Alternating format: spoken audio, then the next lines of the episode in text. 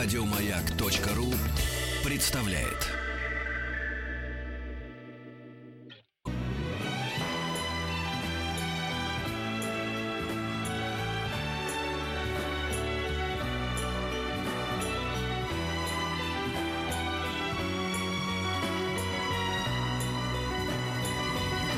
Спутник кинозрителя. Антон Долин в гостях. Здравствуйте, дорогие друзья. Ну что ты расскажешь нам? А, все очень хорошо, и у нас ужасно интересные сегодня фильмы, просто вообще прелесть. А, просто дело в том, что пока а, лидером проката остаются фантастические твари и где они обитают. И, как я уже говорил, на мой взгляд, очаровательный фильм. Ну, из числа блокбастеров этого года точно один из самых симпатичных. Я думаю, на этой неделе он тоже останется лидером проката. И единственный конкурент его голливудский на этой неделе это фильм, который я не успел посмотреть, но честно признаюсь вам в ужасном грехе и не хочу. Это фильм «Другой мир. Войны крови». Я уже запутался, какой он по счету, четвертый, что ли. А, с абсолютно оставляющим меня равнодушным Кейт Бейкинсел, неизменной в главной роли. А. Мне даже жалко, что это неплохая английская актриса, э, подрядившись, э, значит, на этот другой мир, себя в нем просто похоронила. Так там, без- по-моему, и муженек снимает все это, или ну, нет? сейчас это снимает некто Анна Ферстер, не пугай меня. А. Она, надеюсь, не муженек Кейт Бекинсел, хотя, конечно, кто их знает. Да. Ну, в общем, э, наверняка это все та же самая Ты что, история. не, в- не в курсе, что ли? Э, Вот да. Та же самая Что история. сплетни-то О- вообще? Оборотни и вампиры друг с другом, значит, э, друг за другом охотятся, стреляют, дерутся, как, как мне рассказывали люди, видевшие фильм, и как нам сообщает трейлер. Ну, вообще говоря, мне кажется, это и есть то, чем должна заниматься Кейт Бекинсейл. Не то, что прям, Ну, может, прям- ну, вот что ты так вот... не- не- Особенно с тобой даже и не спорю. Но вот э, я не могу себя заинтересовать этим проектом. Скажу страшное, даже «Сумерки» при э, всей моей неприязни к этой истории кажутся мне, ну, как-то содержательнее. Вот любая другая какая-то история, в которую пытаются поместить, вот была какая-то тут костюмная. Была, Помнишь, была, да? по Джейн Остин. Все так, это все как-то не ее. Очень это, искусственно, да, согласен. И так, Унизили. также вы... Человек Актрису. нашел, почему? Человек нашел Мгм. себя, знаешь, как какая-нибудь это, э, как ее называют, господи, наша это подруга-то Какая э, из... югославская, это, которая Мила Ми- Ми- Йовович? Ми- Ми Йовович, которая снимается по тебе уже Мариля во всех Радович? этих, этих тоже компьютерных этих. Ну, она, она мне симпатичнее, чем Кейт Бекинсел. Ну, у нее больше как бы Ну, есть вот. какого-то страсти, да. А, Значит, потом э, выходит 28 панфиловцев э, режиссера Кима Дружинина. Я не смотрел еще, отзывы разные, говорят в основном, что слабоватый сценарий, но качественно сделанные бои и спецэффекты, что фильм вовсе не является какой-то агиткой там пропагандистской, а является нормальной военной драмой. М, Ну, я уже говорил много раз, могу еще раз только повторить, что мне кажется, что наша публика, в принципе, не склонна смотреть отечественные военные драмы. А Это не оценочный факт, это просто статистический факт. Был один фильм, который выламывался из этого а, порядка, это «Сталинград». И это было связано совершенно определенно а, с качеством картинки, которое было очень как бы не российским, а совершенно голливудским. И за это я до сих пор и продюсер Роднянского, и э, режиссер Бондарчука очень уважаю. Э, Не знаю, насколько 28 панфиловцев этому соответствует. Так или иначе, история фильма любопытная, потому что он начинался как краудфандинговый проект. Э, Авторы сами собирали деньги, собрали немалую сумму. и Потом уже подключился Минкульт и государство. Сказали, что это нужное дело такое, полезное, и добавили. Вот. Ну, посмотрите, расскажете мне, как оно. Или я расскажу через неделю, если доберусь. Посмотрим. Вот. а, зато на этой неделе выходит несколько фильмов а, так называемого... а, А через неделю Антон будет приходить к вам? Я ж тут просто да, я с- собираюсь, Будешь да. ходить к да. девушкам? Ну а что, чем мне девушки-то плохи, чтобы к ним не ходить? Не знаю. Так, начинается сексизм опять. Я люблю У девушек. меня кот, а, кот из, это из лавки мыши в пляс, да, называется? да, да. Что еще будет тут делать без меня? Ой. Меня считаешь мышью или котом? Нет, котом ты считаешь только себя, понятно. Нет, нет. я Давайте мы- по мышью- делу, пожалуйста. Будьте добры. А вот, Завтра. значит, э, выходят э, э, четыре, на мой взгляд, замечательные, каждая по-своему, картины. Вообще редкий случай, когда выходит четыре замечательных фильма. Ни один из них не является каким-то всемирным шедевром, который навсегда будет вписан в историю кино, но все четыре очень классные. Именно Про классные. Джармуша сейчас будешь. Ну давай с Джармуша начну, действительно. так Мне, мне знала. все, равно с чего начинать. А, Gimme Danger. История Игги и The Stooges. Это чисто русский подзаголовок. А, потому что Gimme Danger — это название песни группы Stooges. Мгм. Если кто не знает, что такое Stooges, это группа, которая придумала панк-рок за 10 лет до панк-рока. А, Игги Поп, э, э, родоначальник, то есть прото-панк, как его Ну, называют. Игги Поп, мне, мне кажется, все знают, кто такой Ну, нет, я думаю, не все. А, Хотя, наверное, не, некоторые его песни, например, Passenger, э, то, что он вообще делал в- вместе а, с Дэвидом Боуи, который был его продюсером в 70-х, эти песни люди знают, даже не зная, кто такой Игги Поп. Кто-то видел его, собственно говоря, в фильмах у Джармуша. Например, в «Кофе и сигаретах» он играл, и играл в женском платье очень смешно в «Мертвеце». А, Но вообще, это замечательный музыкант, шикарный фронтмен, первый человек, который стал прыгать в зал, который раздевался почти до гола, носил собачий ошейник и делал вещи, которые в 60-х, когда они начинали, были не то что не приняты, а просто неприличны. То есть даже для рок-сцены своего времени он был чудовищным хулиганом. Они плохо умели играть. Короче говоря, они до Sex Pistols, которые молились всегда на э, Stooges, Stooges придумали весь этот хулиганский, абсолютно нонконформистский стиль. И Джим Джармуш, э, один из главных нонконформистов мирового кино, давно дружащий с Игги Попом, они, ну, дружат 20 лет. А, он о нем сделал фильм, причем это довольно героическая история. Игги Поп не хотел, ну то есть был, был давно проект, чтобы о нем, э, о нем разные люди хотели сделать документальный фильм. Он не хотел, чтобы это делал кто-то, кроме Джармуша. А Джармушу, зная, что он сделает что-то некоммерческое, на это никто не хотел давать деньги. Джармуш начал свои деньги в это вкладывать и снимать потихонечку. Пока он их вкладывал, как сказал сам Джармуш мне в интервью, говорит, вкладывал до тех пор, пока не понял, что мне нечем за квартиру платить. И пришлось приостановить производство. Но на самом деле то, что он начал это делать с самого начала, то есть до того, как у него были продюсеры. Это было прекрасное решение, потому что за, за время производства фильма, занявшего 5-6 лет, э, трое из оригинальных членов Студжес, собственно, почти все, кроме э, Игги Попа, умерли. Группа успела пережить воссоединение, дать несколько концертов, а, значит, войти в зал славы рок-н-ролла, где Игги Поп говорил какие-то скандальные прекрасные вещи со сцены, все это есть в фильме. И э, они, каждая по своей причине, но у них была бурная молодость, все это в фильме показано, наркотики, алкоголь, э, бесконечные, значит, э, поездки по всему миру, они были оборванными, грязными и э, непонятые критиками и непонятые толком публикой, которая часто их сгоняла со сцены за то, что они там полчаса настраивались вместо Может, того, какой-то редкий урод же, по-моему, нет? Мне он нравится в возрасте, такой смешной. А вот тебе я не, не кажется, что кру- трейлер. крутой рокер должен быть редким уродом? Настоящий. Ну, как это он, по-моему, Тумач. Ну, послушай, вот здесь... Он, он а, прекрасный. Я так понимаю, с субтитрами это все да, будет да, идти. да. И Ну, как, как, знаю, как дублировать песни предлагаешь? Мы много везде ездили и, и кое-где играли даже, Да, да, если да, да. могли. Очень смешно. Нет, это фильм великолепный, и э, не всегда именно этого ждешь от Джармуша. Это абсолютно внятный сюжет, это история этой группы. И почему он взял не историю Игги Попа, который, собственно, прославился после распада группы Студжес, стал все-таки звездой, ну такой контркультурной, но звездой. А группа распалась, потому что была никому не нужна. Они сидели уже на героине, и им было всем там по 23 года, они вернулись в родные эти американские захолустные городки на Среднем Западе, где родители, счастливые от того, что их дети просто живы, их приняли в свои объятия. И эта история там рассказана. То есть это история не успеха. Это история контркультурности, это история протеста, это история молодежного бунта, который ничем не кончился. И именно поэтому э, Джармуш рассказывает вот эти вот несколько лет существования группы, а вовсе не об удачной карьере, как это делал бы любой другой режиссер, прекрасного рокера и его друга Игги Попа. Поп невероятно артистичный, он там сидит в- на троне в черепах э, и рассказывает всю эту историю с огромным юмором, самоиронией. То есть У него лицо очень говорящее еще, когда он, там очень- только он- бровями. Он, он невероятно выразительный. Да, он да, невероятно харизматичный и выразительный. Вот уж этого точно не отнять. В общем, Джармуш, ну вы же знаете, наверное, дорогие слушатели, что он э, человек дико музыкальный, что он знает прекрасно историю мировой музыки, историю американской музыки, историю поп-музыки. Я тут брал у него интервью, задал ему вопрос, что он сейчас слушает. И я ему зря, конечно, задал этот вопрос, потому что он минут пять говорил, не умолкая, э, от э, инди- индийской и африканской традиционной музыки и английской лютневой музыки 17 века до современного хип-хопа, исландского рока. То есть он какие-то названиями стал именами сыпать, и он так бесконечно живет в этом вот музыкальном ритме.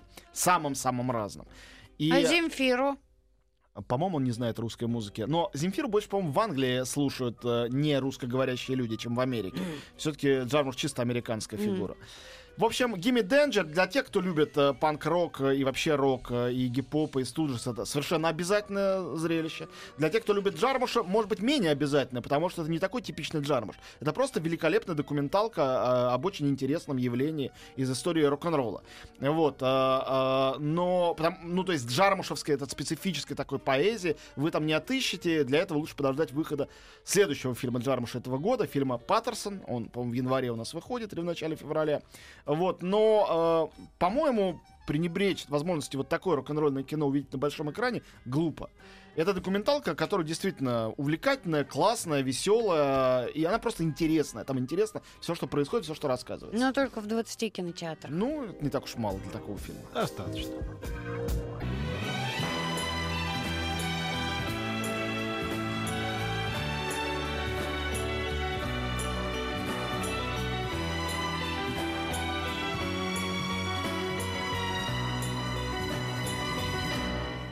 Спутник кинозрителя. Ну, Вот. закончили, да? Да, да. Gimme Danger, э, история Игги Студжес, очень всем советую. Джармушевский фильм. А, значит, э, дальше. Фильм, который, э, наверное, лучший фильм широкого проката из новинок, ну вот, на мой вкус. Совершенно потрясающий фильм. э, корейский блокбастер. Называется «Поезд в Пусан». Я фанат корейского кино, часто о нем рассказываю, но это всегда, конечно, авторское Название кино. какое-то неприличное. Поезд в Пусан. Э, как э, Иван Ургант мне предложил переназвать его, сделать российский ремейк, назвать его «Сапсан в Пусан». Да, Это да. очень правильная мысль, потому что действие происходит в сверхскоростном поезде, который е- едет из Сеула в Пусан. То есть из их Москвы в их Петербург, вот непосредственно. Да, да. Из одного э, самого большого города страны в другой. Это э, блокбастер про зомби-апокалипсис, действие которого происходит в одном несущемся со скоростью пули поезде.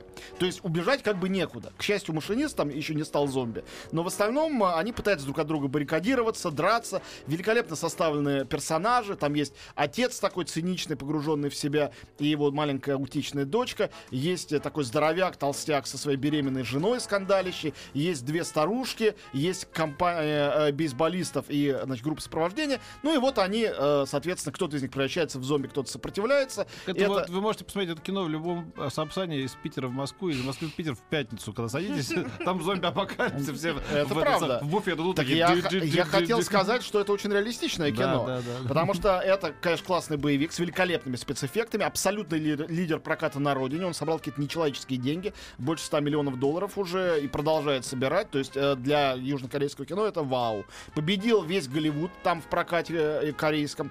И начинает идти, в том числе и у нас, по всему миру. Кое-где он уже вышел и тоже успешно. А, но, конечно, это еще и социальная притча о том, как себя вести в момент массовой истерии, как реагировать на массовое безумие, а быть одному или пытаться сплачиваться с другими. Если сплачиваться, то как себя... То есть это почти что такой справочник выживания. Там есть очень смешные моменты, есть реально страшные. Это э, вообще действительно какое-то такое великолепное перерождение этого жанра зомби-апокалипсиса на новом витке. И сделано с вот с этой корейской витальностью. Режиссер, кстати говоря, Йон Сан Хо, я видел его предыдущий фильм, вдруг и вы видели, его показывали в Москве на Большом фестивале мультфильмов. Он до этого сделал одну такую вещь, это был мультфильм «Король свиней». Великолепный полнометражный мультфильм.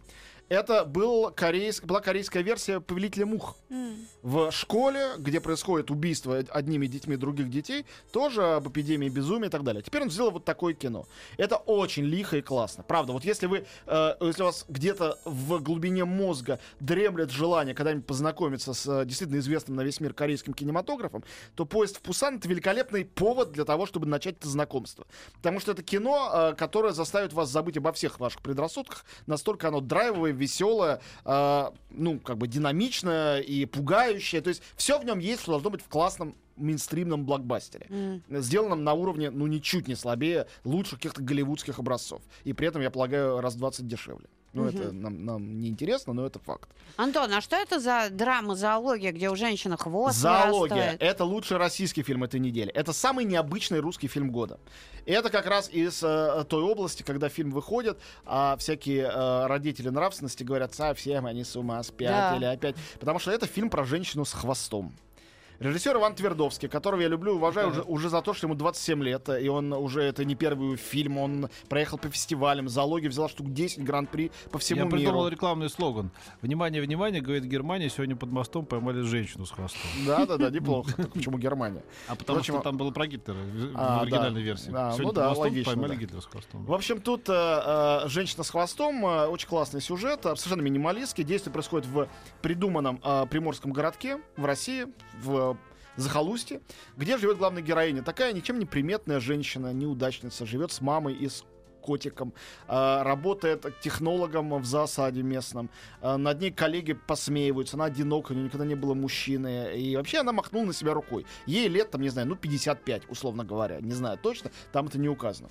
И вот однажды она просыпается и видит, что у нее вырос хвост. Не маленький хвостик рудиментарный, а огромный хвостище такой. И она, она в растерянности, она идет к врачу. Врач тоже в растерянности. И дальше ей приходится жить с этим хвостом как-то. И, конечно, по всему городу начинают ползти слухи, что у нас появилась дьяволица и так далее. Но на самом деле, что забавно, фильм не о том, как общество... О, у человека хвост вы- вырос, и тут же сразу гадости говорит. Да, да, совершенно пожалуйста, верно. ерунда Да-да. какая. Нет, фильм очень классный, потому что он не про то, как общество гнобит, э, э, значит, аутсайдера. Сначала Не кажется, фильм про как это. она. А, потому что общество, оно э, настолько офигело, что оно не знает, как реагировать. И в том числе и врачи. Они разводят руками, им страшно. Вот. А о том, как человеку жить с хвостом. Когда он- то есть о том, как человек в себе вдруг открывает и находит что-то, чего он не ждал. И потом оказывается, что этот фильм про эту 55-летнюю женщину, это фильм на самом деле нежнейший о первой любви. Я не буду рассказывать весь сюжет. То есть этот хвост, на самом деле, это метафора любви, а вовсе не э, там другой сексуальной ориентации или там другой политической ориентации или чего-то еще такого социального.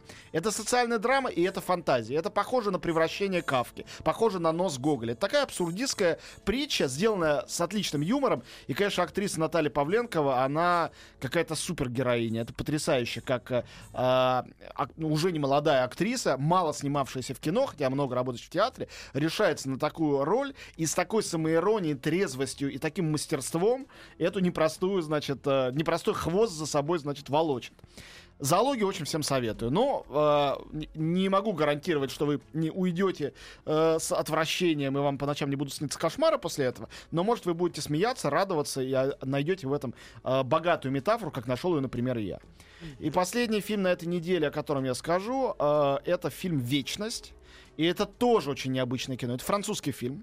Но это французский фильм, сделанный вьетнамским режиссером, впрочем, живущим во Франции, лу- лауреатом э, Золотого Льва, лауреатом Канских, э, Канской Золотой Камеры Чань Ан Хунгом. Это э, вьетнамский режиссер, как я уже сказал.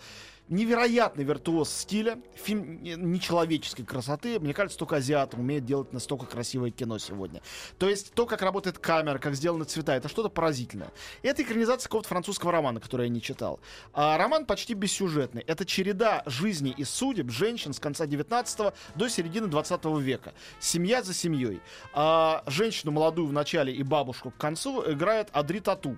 Кроме этого, там есть... Мое берег- любимое имя. Адритато, адритато, да, адритато, начинается. адритато, адритато, Кроме того, играет э, Ирен Жакоб, Мелани Лоран, э, Беренис Бежо. Лучшие, в принципе, актрисы современные э, французские. Кстати, разговор о Беренис Бежо забыл сказать, что на этой неделе, по-моему, в пятницу и субботу или в субботу-воскресенье в Большом зале консерватории показывают фильм «Артист», благодаря которому она прославилась, э, с живым оркестром и э, композитором Домиником Бурсом, который получил за это Оскар, который сам приедет аккомпанировать на рояле. Но, по-моему, там все билеты уже проданы, на всякий случай. Ну, спасибо, сообщаю. что сказал. Но да. вдруг не все. Ну, вдруг так. что-то еще где-то есть. В общем, вечность э, кино нечеловеческой красоты, потрясающе снятый оператором, опять же, вьетнамским Ли Пинбинем. Невозможно вообще оторвать глаз. Очень загадочное, странное, такое буддийское кино о жизни, которая медленно течет и катится, и превращается в вечность, даже когда люди в ней живущие из жизни уходят. Еще больше подкастов на радиомаяк.ру.